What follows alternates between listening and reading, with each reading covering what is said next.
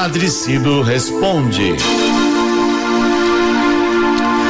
Respondo sim. Gosto de responder às suas perguntas. Peço a vocês que enviem suas perguntas. Hoje eu vou responder uma pergunta que me chegou há pouco tempo. Tá vendo? Então mandem suas perguntas. Ouçam pela Rádio 9 de Julho e quando quiserem usem também pelo ouçam pelo Spotify da Rádio 9 de Julho. A pergunta é da Elisete do bairro Jardim Maia, em São Miguel Paulista. Padre Cido, tem algum significado a gente bocejar na hora que vai estar rezando? Ô Elisete, os únicos significados que existem nos bocejos que a gente tem na oração são os seguintes, preste atenção. Primeiro, o cansaço, tão comum na vida de uma dona de casa. Ela corre o dia inteiro daqui para ali, de lá para cá, e quando dá uma paradinha para rezar em casa ou na igreja, vem o relaxamento e ela abre a boca, boceja, gostoso, né? E vem, vem, vem também às vezes o sono. Algumas orações, segundo, algumas orações da igreja, o Elisete, costumam dar sono mesmo. Por exemplo, o terço. Eu, quando quero dormir e não vem o sono, eu rezo um terço.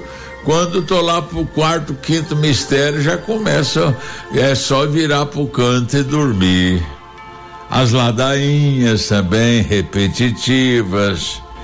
Isso torna é, essas preces relaxantes. E não poucos os que bocejam ou caem no sono.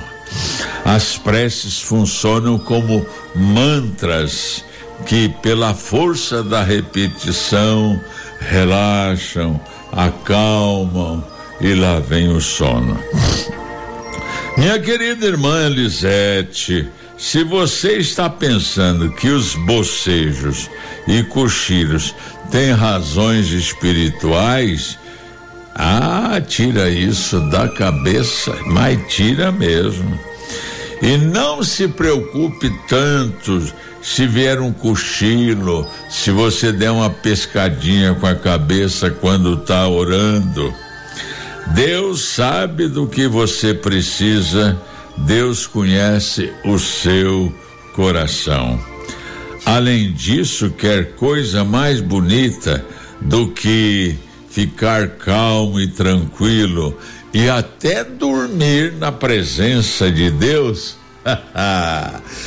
Uma vez numa das nossas viagens para a Terra Santa, eu perguntei por nosso guia, um velhinho muito simpático, escuta, por que que os judeus eh, rezam balançando a cabeça, mexendo o corpo para frente e para trás?